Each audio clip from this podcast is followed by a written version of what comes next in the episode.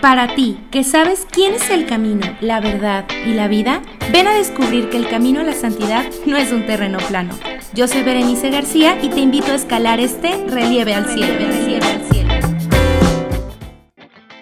Hola, bienvenidos una vez más a Relieve al Cielo. Me da mucho gusto que estés aquí reproduciendo este nuevo episodio. Sé que en los episodios anteriores pues ya había tenido como varios invitados, muy buenos por cierto, si no los has escuchado, corre a escucharlos porque la verdad increíbles los temas, muy buenos. Aunque a veces puede ser que digas, ay, bueno, esto como que no, no entiendo. Seguramente el Señor te va a hablar de alguna manera a través de alguno de estos episodios. Así que yo te recomiendo que corras y los escuches todos. Pero en esta ocasión, pues ya no estoy con ningún otro invitado. Estoy solamente yo. Estoy yo aquí, totalmente me tienen para ustedes. Eh, si de repente se escuchan así como truenos o algo, pues es que está a punto de llover. Ya ven cómo ha estado el clima estos últimos días aquí en Guadalajara. Y pues bueno, la verdad es que ya llevaba rato que no, no grababa un episodio yo sola. Es como nuevo, ¿no? Y aparte, pues te platico que entre la procrastinación, procrastinación, bueno, eso, entre dejar las cosas al último, entre que un montón de eh, ocupaciones, entre un montón de cosas y luego tuve un pequeño accidente con mi ojo, en el cual, pues bueno, tuve una, un pequeño raspón en el ojo, fue lo más doloroso. Pero sí quiero tocar esto, este poquito acerca de, de eso que me pasó. Bueno, no sé si si algunos de los que estén escuchando no lo saben, pero yo tengo un sobrino que tiene pues una, gran debilidad visual, él no puede ver. Y pues yo a veces pues uno no se acostumbra, ¿no? Al principio, porque él, no nació así. Él antes tenía mayor visibilidad y pues es como difícil, ¿no? Acostumbrarte a que lo tienes que guiar, a mover, porque pues bueno, no es lo mismo, ¿no? Que con una persona o con un niño. O sea, por si un niño necesita cuidados. Y yo, yo siempre tengo en mi mente cuando, pues como no ve y de repente se escuchan muchos ruidos o que estamos viendo todos una película y se escucha algo y nos reímos y que dice, ¿qué está pasando? ¿Qué está pasando? Y, y se pone como nervioso o, no sé, se pone, su cara es como de, ¿qué, qué, qué está pasando? Y en este fin de semana, que realmente fue que será una hora que no pude ver, y se me hace mucho, fue menos. Porque no podría, no podía yo abrir mi ojo de, de, lo, de lo doloroso y que me ardía y que no podía abrirlo. Y recuerdo estar yendo con mi mamá al hospital. Digo, suena hospital, suena como muy grave, pero ni siquiera entré al hospital, pero fuimos. Iba en el carro y no veía yo nada. No iba manejando, no se preocupen, pero de repente, no sé, un frenón o algo. Y era como tener esa sensación de qué está pasando. ¿Qué está pasando? Y, era como recordar porque yo decía, bueno, yo ahorita, en un rato o mañana, podré abrir los ojos, en algún momento dejaré de tener dolor y continuaré. Solo es un momento. Y me gustaría hacer como esta pequeña reflexión. ¿Cuántas veces no hemos estado así de ciegos en el camino del Señor? Y ciegos no físicamente, porque a veces podemos ver, verlo todo con nuestros ojos, pero hay cosas que no alcanzamos a ver porque porque estamos ciegos a veces del alma. Estamos ciegos a veces de la razón. Estamos ciegos a veces de nuestra fe. Y aunque, pues bueno, el problema que yo tuve no fue grave, solamente pues sí fue un raspón, no puedo usar lentes de contacto, no me puedo maquillar. Sí fue mucho dolor, pero pasó. Pasó. Y si les digo algo y si les presumo, mi sobrino es el niño más feliz que conozco. Es el niño más alegre y más entregado a Dios que conozco. Más confiado en Dios que cualquier, incluso cualquier adulto, ¿no? Así que él si algo no tiene es una ceguera del alma. Ceguera que a veces nosotros sí, ceguera que a veces yo sí, ceguera que a veces cualquier otro miembro de la familia sí tiene. Y fue un ponerme en sus zapatos un momento y yo estaba asustada, no te voy a mentir, aunque te digo que no fue algo grave, pues está asustada, ¿no? Oye, pues quien se raspa el ojo y no se asusta, ¿no? Y le duele y, y no se asusta. Y recuerdo que íbamos y yo traía el rosario en la mano, ¿no? O sea, de que, ay María, pues abrázame porque tengo miedo y me duele y no quiero que me pase algo y ojalá no sea algo grave que ya yo pensaba en todo, ¿no? Y, cuántas veces oramos también por, a ver, por favor, ábreme los ojos del corazón, ábreme los ojos del alma, ábreme los ojos de la fe. Y hoy te quiero invitar a eso, a que le pidamos a Dios que nos abra los ojos de la fe Mira, yo no sé si el Señor algún día nos hace un milagro. Quiero creer que sí. y, y mi sobrino algún día pueda ver. Pero también qué tanto nos preocupamos por poder ver las cosas de Dios y saborear las cosas de Dios como Él las ve y como Él las saborea. Y es impresionante, ¿no? Hoy, hoy te invito a eso, a que le pidamos al Señor y que le pidamos a María que nos ayude a ver con los ojos del alma, con los ojos del corazón, con los ojos de Dios, que nos ayude a ver como Él nos ve y a ver al prójimo como Él lo ve. Pues amén. Y ya con eso termina el episodio. no se crean, realmente no iba a comentar esto. Yo creo que pues fue una inspiración del Señor porque el episodio de hoy, pues bueno, a lo mejor esto nos ayuda para iluminar de lo que vamos a hablar hoy. Porque hoy hablamos del amor al victimismo. Y la verdad es que la palabra amor quizá no es la más adecuada, pero pues a lo mejor sí un apego desordenado al victimismo. ¿Y eso existe, Veré? Pues yo creo que sí. Tan es así que por eso estamos grabando en este episodio, ¿no? Y en mi Instagram eh, pues yo hice una pregunta, ¿verdad? Porque, bueno, les decía que entre la procrastinación, hoy es lunes, este episodio sale mañana y lo estoy grabando ahorita a las seis y media de la tarde. Claro que sí. Entonces, pues yo les pregunté hoy en la mañana, bueno, o sea, te estás haciendo la víctima, es una frase que decimos, ¿no? Muy constantemente. Pero ¿qué actitudes tiene una persona que se hace la víctima? Y también pregunté, ¿no, ¿no nos haremos todos la víctima alguna vez? Y fíjense lo que me contestaron. Así como en resumido, algunos me decían, varios me dijeron, pues una persona que se hace la víctima es pesimista. Por acá, pues es una persona que tiene flojera. Flojera, eh, digamos, al cambio, a salir de tu zona de confort, a mejorar. Por acá, culpabiliza a los demás por situaciones en donde se encuentra involucrado o involucrada culpabiliza a otros. Exagera la situación en la que se encuentra, encuentra para justificar su victimismo. O sea, no sé, así. Exagerar, ay Dios santo, me hace tanto daño el mundo. No asumir responsabilidades que le corresponden y que se justifique todo el tiempo. Y ya muchos me ponían pesimista, eh, exagerado, dramático, etc. Esa es una persona o esas son las actitudes que algunos de ustedes me comentaron que es la persona que se hace la víctima. Y pues bueno, a lo mejor cuando estamos pensando en esto de, ay, sí, yo conozco a una persona que se hace la víctima, híjole. O a lo mejor tú escuchas esto y dices, ay, a lo mejor yo soy esa que se hace la víctima, ¿no? O yo soy ese que se hace la víctima constantemente. Y pues bueno, hoy quiero que hablemos de esta parte y quiero que nos dejemos ahora sí que abrir los ojos de nuestro interior, los ojos de nosotros mismos, ¿qué hay dentro de nosotros que a lo mejor nos hace llegar a estas actitudes de víctima?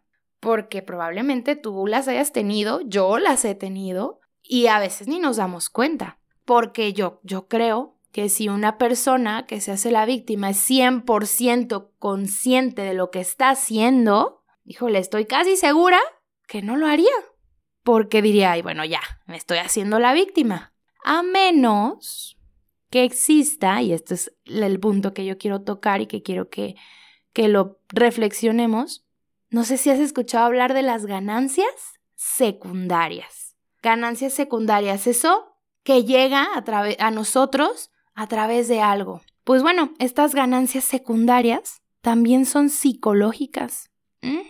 También son psicológicas. Pero vamos a pensar, me di, cuenta que en, el, en, la, en las preguntas, en las respuestas que me dieron, híjole, qué duros somos con los víctimas, qué duros jueces somos. No, pues una persona que tiene flojera. Uy, no, culpabiliza a todo el mundo, no se hace responsable. Y no digo que no tengan razón, ¿eh, amigos? Una palomita. Pero qué duros somos. Qué duros somos con la persona que se hace la víctima cuando probablemente tú y yo también hemos sido.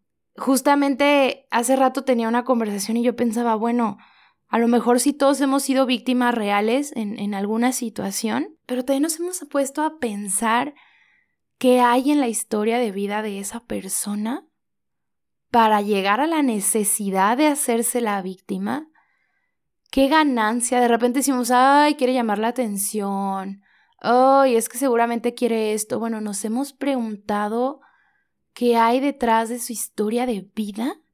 O si a lo mejor yo no estoy actuando de la misma forma, porque hay una frase que dice, ¿no? Lo que te choca, te checa. Y antes esa frase me caía tan gorda, pero tan gorda, porque decía, ay, claro que no es cierto. A ver, a mí me choca que fulanita esté presumiendo su auto último modelo, ¿no? Ejemplo, no, realmente no es que me, me chocara algo así.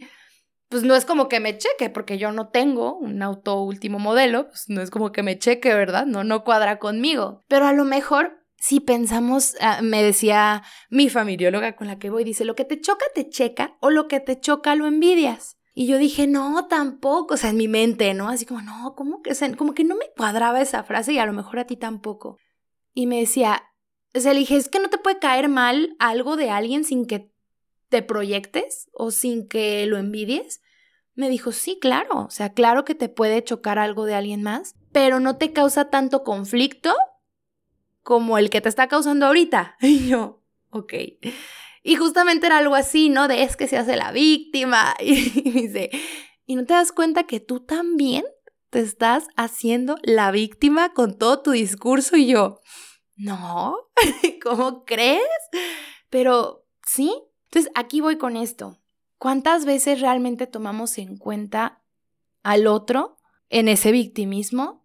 Al otro lo vemos como persona o lo juzgamos tan duramente, ¿no? Que ya hasta hacemos caras de, ay, otra vez, ya está con esto. Pues bueno, vamos a las ganancias secundarias porque de repente yo me pierdo y empiezo a hablar de otras cosas, les empiezo a contar mi vida en la terapia y pues no va. Ganancias secundarias psicológicas. A ver, me, me llamó la atención una frase que decía, enfermar no siempre es algo malo. No es tan malo. Y pues podemos decir, oye, pues es que lo bueno y lo ideal es estar sano, ¿no? Si estás sano, pues puedes hacer muchas cosas, si estás enfermo, no. Pero hay un beneficio muy fuerte que ahorita vamos a hablarlo como enfermedad, después lo vamos como a aplicar en otro ámbito. Pero una persona enferma recibe ciertas cosas, como por ejemplo la atención y el cariño. Piensa tú, cuando te has enfermado, eh, hablando físicamente, ¿no? Pues a lo mejor la gente te pregunta, ¿no? Oye, ¿cómo estás? Yo ahorita con lo del ojo lo noté, ¿no? O sea, este, espero que no se ofendan, pero gente que lleva años sin hablarme y, ¿qué te pasó? y está bien, muchas gracias por su atención. Y es ahí cuando te das cuenta, ah, mira, o sea, como que esto llamó la atención de la gente, ¿no? Realmente llama la atención de las personas, llama el cariño de las personas y, y está padre, o sea, no significa que, esté algo, que sea algo malo, pero realmente es cierto, o sea, cuando uno está enfermo, pues hasta la mamá, ¿no? Que te chiquea, que te hace tu calito de pollo, que está ahí contigo y que está bien. No estoy diciendo que esté mal. Al rato van a decir, es que Bere me dijo que no tenía que recibir atención cuando me enfermo. No, no, no, está padrísimo. El asunto es cuando ya utilizamos eso para ganar esa ganancia secundaria. ¿Qué pasa si solo cuando estoy enfermo recibo atención y cariño. Y vuelvo a lo mismo, no se trata de juzgar a la persona en quiere llamar la atención, sino, bueno, ¿por qué quiere llamar la atención?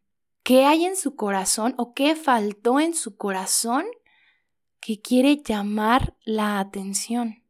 ¿Qué, qué pasa en su corazón que necesita esto para recibir cariño? ¿Qué ocurre si solamente en esas situaciones el mundo deja de ser hostil.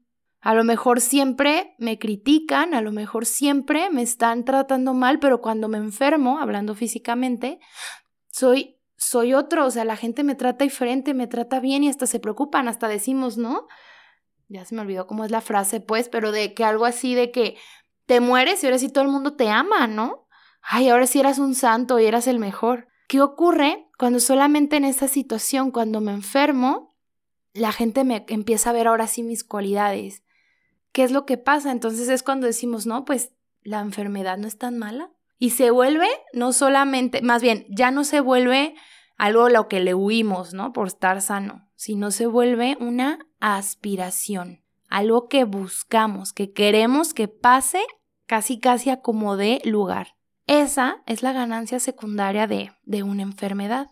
Es una actitud esto de adquirir ganancias secundarias, es como entre que inconsciente y consciente. En la cuestión de la enfermedad física, pues sí, pues entra un poquito este inconsciente la somatización en el que tu cuerpo empieza a reaccionar de cierta forma porque sabe que así recibe cierta atención, pero a la vez hay un cierto grado de conciencia, pero no por eso tenemos que ser jueces duros y decir es que tú, etcétera, ¿no? Es un poco complejo, pero bueno, estoy hablándote uh, de una enfermedad, pues física, ¿no? Que espero que no la tengas y ahora no, no quiero que al rato saliendo de aquí vayan con todos los que conocen que están enfermos y les digas, es que tú estás así porque tú quieres. No, no, no, por favor. por favor, porque dejo de ser psicóloga. No es así. No se trata de que estés ahí porque quieres. Pero por eso digo, hay un cierto grado de inconsciencia y cierto grado de conciencia.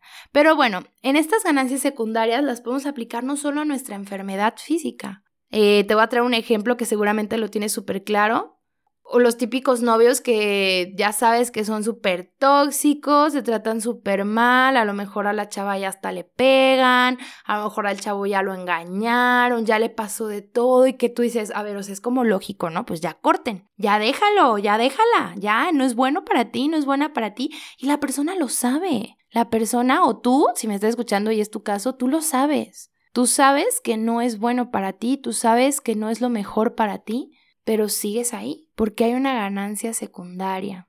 Y esa ganancia no es solamente económica, porque lo dicen, ah, pues claro, pues el chavo tiene dinero, la chava interesada, pues por eso, ¿no? No, no físicamente, a veces el miedo, por ejemplo, a estar solo, a no encontrar otra pareja, a no ser suficiente para alguien más, a creer que eso es lo que merezco, y por no enfrentarme a esos miedos, me quedo ahí. Mi ganancia secundaria, ¿cuál es? Pues quedarme cómodo, quedarme ahí, quedarme en ese lugar con esa persona que quizá no me hace bien, pero pues me da algo, me da un beneficio. Quizá tengo una amistad, un amigo, digo, ya hemos hablado de soltar, ¿no?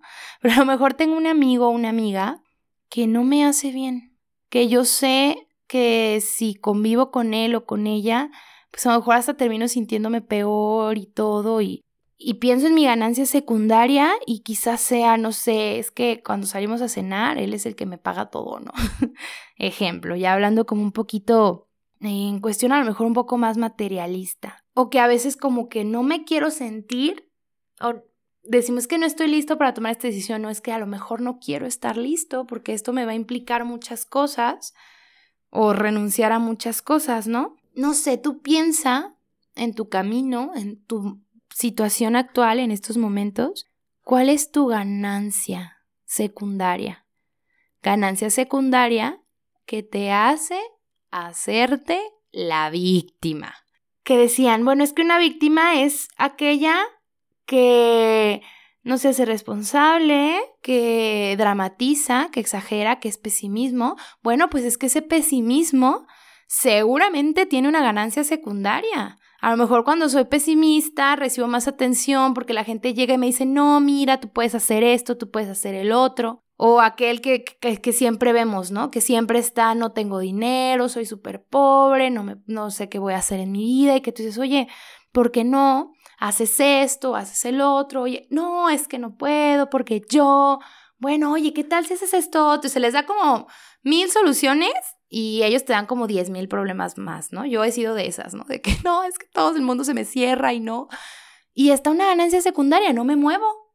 No me muevo, no me esfuerzo y no hago. Entonces yo te invito a eso, a que hoy pues te fijes, ¿no? En, en qué tienes una ganancia secundaria. Seguramente todos los tenemos. Todos hemos de tener una ganancia secundaria económica, emocional, eh, que no quiera enfrentar algo, que no quiera sentirme solo. Quizá, te digo, a lo mejor tu pareja no es, no es así de tóxica y nada, pero a lo mejor dices, la verdad no me hace tan feliz, o sea, realmente no me siento pleno con él o con ella, pero no lo dejo porque pues así estoy bien.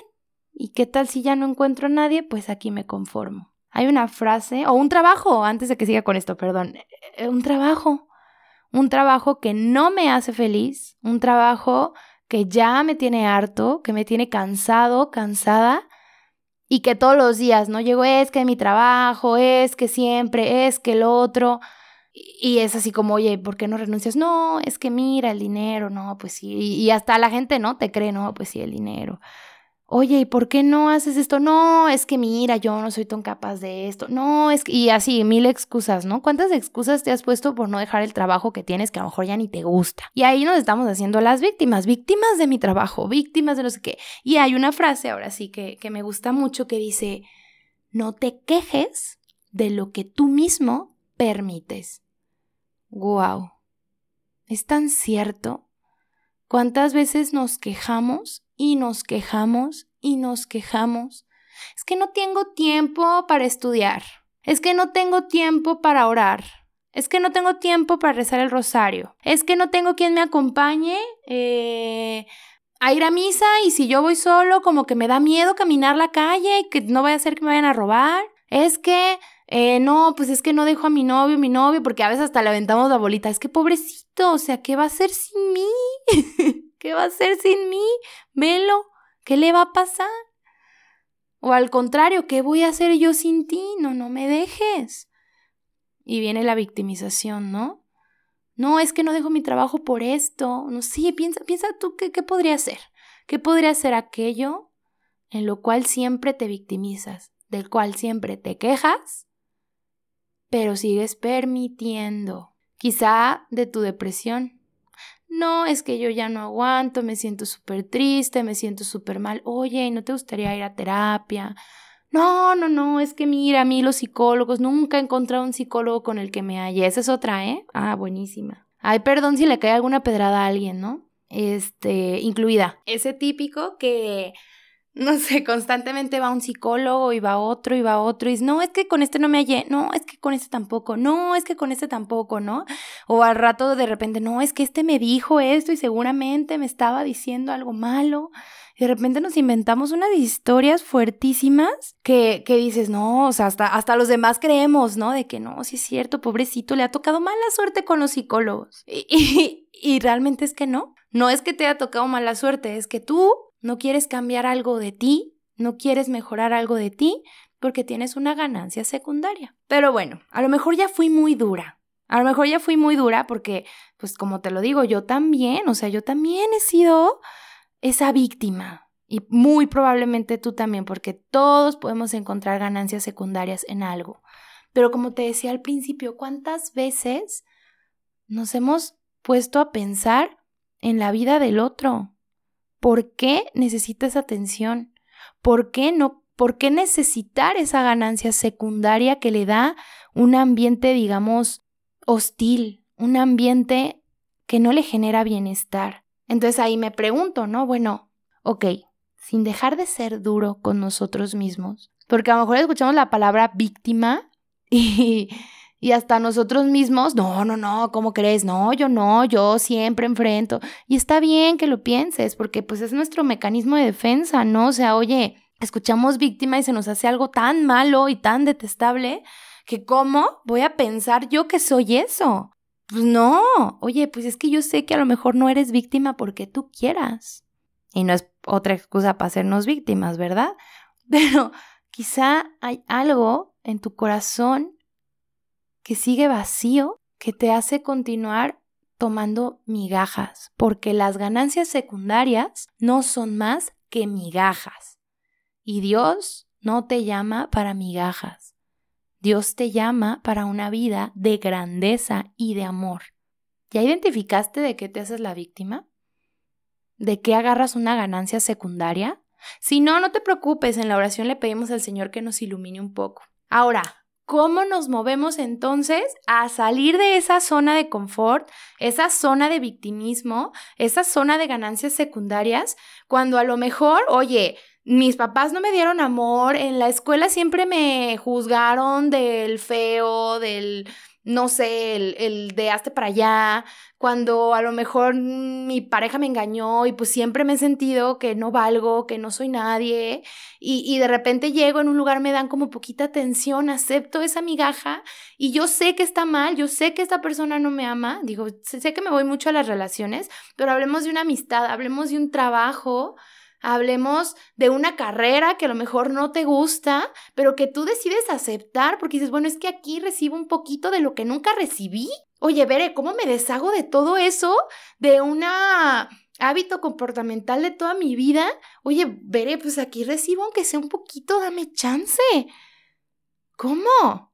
O sea, es que por eso te digo que, que entiendo, o sea, que a veces somos muy duros con las víctimas con nosotros mismos, pues, porque hemos sido víctimas. A veces somos muy duros cuando no conocemos y cuando nuestro trabajo no es ir y juzgar y apuntar a todos, es que tú esto, es que tú el otro. ¿Cuántas veces juzgamos tan duramente cuando no sabemos que esta persona al final es un hijo necesitado de Dios? Tú que me estás escuchando y que te has hecho la víctima, yo que me estoy escuchando y me he hecho la víctima, soy una hija necesitada de Dios que mil veces mendigué amor donde no tienes idea. Mendigué amor en, en, parejas, en amigos, eh, en, en trabajos. Es más, ahorita se me ocurre, ¿no? ¿Cuántas veces a lo mejor hemos mendigado ese amor en redes sociales? Entonces quiero cambiar esta perspectiva no para juzgarte duramente, sino para que reconozcas en dónde estás tomando una ganancia secundaria, dónde te estás haciendo la víctima y emprendas un viaje al cambio, un viaje a movernos de ahí, porque tú al ser un hijo necesitado de Dios, tienes también la gracia de Dios, que si no has escuchado ese episodio, escúchelo. Tienes la gracia de Dios para dejar de recibir migajas. Que tengamos nosotros una ganancia secundaria puede hacer que ese comportamiento, pues a pesar de que sea dañino, pues continúe lo sigamos haciendo más y más veces, nos sigamos siendo víctimas. a veces ya ni nos damos cuenta, ya nomás nos estamos haciendo víctimas porque pasó la mosca y pues no sé, se me cruzó de la vista y ya estoy llorando. Es importante detenernos a pensar y sentir y darnos cuenta, porque esos beneficios nos pueden enganchar. A veces hacemos cosas que decimos, pero es que ¿por qué lo hice?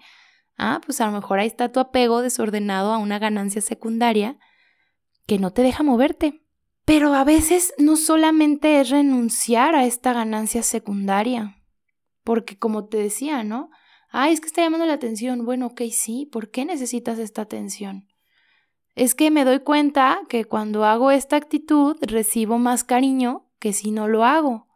Ok, entonces lo que tú necesitas es, es amor realmente, ¿no? Es cariño realmente. Oye, todos, todos, oye, no te sientas mal si necesitas afecto, si necesitas atención, si necesitas amor, si necesitas cariño, todos lo necesitamos. Pero cuando buscamos ese cariño, ese afecto, ese amor en las eh, cuestiones, digamos, dañinas, es como, oye, tengo sed y yo voy y me tomo un litro de coca, ¿no? Oye, pues no, no va a ser la mejor decisión. El refresco puede ser un deseo, ¿no? ay, yo quiero coca. Porque a veces decimos, tengo sed, pero no de agua. Bueno, entonces tienes deseo de otra cosa. Entonces es muy diferente la necesidad al deseo. Tú necesitas amor y necesitas cariño. Y necesitas atención. También cuántas veces, ¿no? Culpamos a todo el mundo de todas nuestras desgracias. Y decimos, es que por eso no puedo cambiar. A ver, realmente no. El otro día me decía una amiga, a ver, es que pues sí, a lo mejor nuestros papás o las personas que nos hicieron daño en nuestra vida, pues sí, se fueron como responsables de, de todos nuestros traumas, ¿no? Pero ¿qué crees? Ya crecimos. Entonces nosotros somos responsables de cambiar nuestra historia. Somos responsables de hacer una nueva vida, de hacer algo diferente. Siempre que te comportes de alguna forma, que te caches, date que, que tú dices, la verdad es que no, no, no es lo que debería de hacer, Cada que te des cuenta que estás buscando agua viva en un refresco de Coca-Cola, pregúntate qué ganas con esto. Sé sincero contigo mismo. Y posiblemente hasta la respuesta te sorprenda. Ah, es que dije o hice esto, me burlé de mi amigo o de mi amiga porque creí que así me iba a ver mejor, ¿no? O así me iba a sentir yo más que él. O así por lo menos iba a hacer que no se burlaran de mí. Ah, es que, pues no sé, estuve con este o esta persona porque cuando estoy con alguien me siento querido, me siento querida. Sé que no es lo mejor para mí, pero me da lo que necesito. Piensa que ganas con ello. Piensa que ganas con hacerte la víctima, porque generalmente después de que nos hacen un daño o nosotros nos dañamos a nosotros mismos, nos victimizamos. Y a lo mejor hasta es que si mi mamá me hubiera dado el cariño que yo quería, mi familia, es que si yo, tú ya eres responsable de cambiar algo en tu vida. Y yo sé que pues es como un poquito como complicado, ¿no? Escuchar todo esto y como que no, no entender esta parte. Pero es que es ahí donde entra Dios. Dios a cubrir todos esos afectos desordenados, todos esos apegos que tenemos a muchos lugares, todas esas culpas que le echamos y le aventamos a todo el mundo. Dios llega y te casi casi te dice, ya, oye, no te hagas la víctima, porque pues no lo eres. Realmente lo que eres, eres un hijo amado. Y dice la palabra de Dios. Fíjate, está padrísima. y la esperanza no quedará defraudada porque el amor de Dios ha sido derramado en nuestros corazones por el Espíritu Santo que nos ha sido dado. Palabra de Dios. Más adelante dice, y esto no es todo. Nosotros nos gloriamos en Dios por medio de nuestro Señor Jesucristo, por quien desde ahora hemos recibido la reconciliación. La reconciliación. Quizá digo, esta reconciliación con Dios, este amor con Dios, esta relación con Dios a través de Jesús, de que ha derramado cada gota de sangre por ti, tú puedes tener una relación con Él, tú puedes recibir su gracia para salir de cualquier victimización. Volvemos a lo mismo, no te quejes de lo que tú permites, porque sabes qué? Tú eres tan capaz de salir de ahí porque tienes la gracia de Dios porque Él quiere reconciliarte incluso con tu pasado, con las personas que te hicieron daño. Y quizá no hablo de una reconciliación en la que vayas y te vuelvan mejores amigos, pero sí que te reconcilies con tu historia, para que no sigas buscando este amor en donde no está. Volvemos a lo mismo, ¿no? ¿Cuántas veces hemos pecado por heridas? Pues ahora te digo cuántas veces hemos pecado por ganancias secundarias. Cuando está Jesús ahí diciéndote, hey, aquí está la felicidad. Ya suelta tu historia, ya suelta los que te hicieron daño, ya suelta todas esas ideas que tienes en tu cabeza que te hacen creer que tú eres el pobrecito de la historia. Y date cuenta que es Jesús el que está ahí abriendo los brazos así eternamente para decirte, yo voy a hacer nuevas todas las cosas porque tu esperanza no quedará defraudada en mis manos. Hoy vamos a pedirle al Señor eso, vamos a pedirle al Señor que nos haga conscientes de esas veces que nos hemos hecho las víctimas y que nos ayude a ver, que ilumine nuestra mente, que ilumine nuestro corazón para ver en dónde estoy dejando mi ganancia secundaria. En el nombre del Padre, del Hijo y del Espíritu Santo. Amén.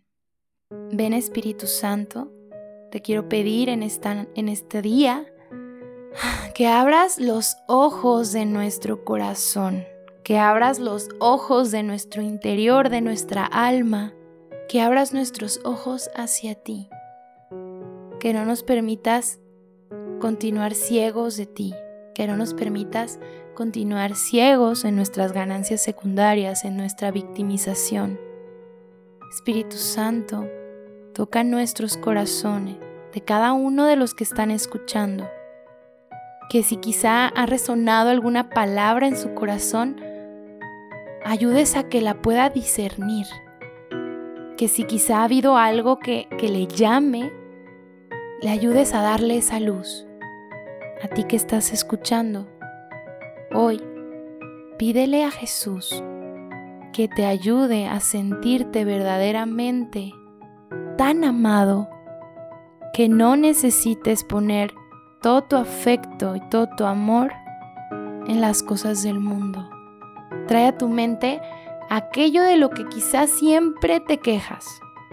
Aquel trabajo, tu carrera, tu pareja, tu historia de vida, alguna amistad, alguna actitud tuya, algo de lo que dices ya, pero que sigues ahí. Pregúntate y pídele al Señor que, ilumine cuál es tu ganancia secundaria. Quizá una ganancia económica, un miedo a dar un salto, a cambiar, a mejorar, un miedo a estar solo, un miedo a no sentirte suficiente o capaz de poder hacer algo mejor en un trabajo mejor, de sacar un emprendimiento, un miedo de estar solo. Y escucha la voz de Jesús diciendo, hey, yo estoy aquí, yo estoy para que dejes de ser la víctima de tus circunstancias y aceptes ese plan tan bueno, tan perfecto y agradable que tengo para ti, porque solo no estás, porque capaz eres, porque yo te capacito, porque yo no quiero una vida para ti de sufrimiento, sino una vida de paz, de amor, de plenitud. Deja que el Señor ilumine tu corazón, tu mente, para que le entregues aquello de lo cual estás cansado y que dices, ya, no quiero seguir siendo una víctima. Señor Jesús, te entregamos en tu corazón todas aquellas cosas que no nos permiten vivir en plenitud ese mensaje de amor que tú tienes. Te entregamos nuestros afectos, te entregamos nuestras inquietudes y nuestros miedos, Señor, para que nosotros con nuestras actitudes y con nuestra forma de ser podamos darte todo el honor, todo el poder y toda la gloria. Amén. Nombre del Padre, del Hijo y del Espíritu Santo. Pues ya sabes, si todavía tienes necesidad de seguir orando, ora, ora, que esto nada más te abra a continuar hablando y dialogando con el Señor. Ora, ora, agárrate, vete al Santísimo o en tu cuarto, saca tu Biblia y dile, Señor, a ver, ilumíname. Dime en dónde la estoy fallando, dime en dónde estoy siendo una víctima. Ayúdame a ya no permitir aquello de lo que siempre me quejo. Así que, pues bueno, quiero darte un último consejo. Si tú conoces a alguien que se está haciendo la víctima en algo, no seas tampoco tan duro, porque Dios no es tan duro contigo. A veces las personas no están tan listas para darse cuenta. Ten tacto, ora por la persona y ora para que tú sepas también cómo hablarlo. Así que pues bueno, te quiero dar las gracias por escuchar este episodio. Te quiero pedir también que lo compartas. Si esto te ayuda, si esto te gusta, si esto dices, oye, esto como que sí, pues ayúdame a compartirlo. Ayúdame a compartirlo con las personas cercanas, amigos, en tus redes sociales. Etiquétanos en una historia en Instagram. Eh, encuéntranos en Instagram y en Facebook como Relieve al Cielo. A mí también me puedes encontrar como Bere García 320 y cualquier cosa coméntalo, di, oye, ¿sabes qué? Ver, estoy de acuerdo con esto, con esto no, oye, me di cuenta que tal cosa. Manda tus comentarios y ayúdanos a compartirlo y nos vemos en el próximo episodio de Relieve al Cielo.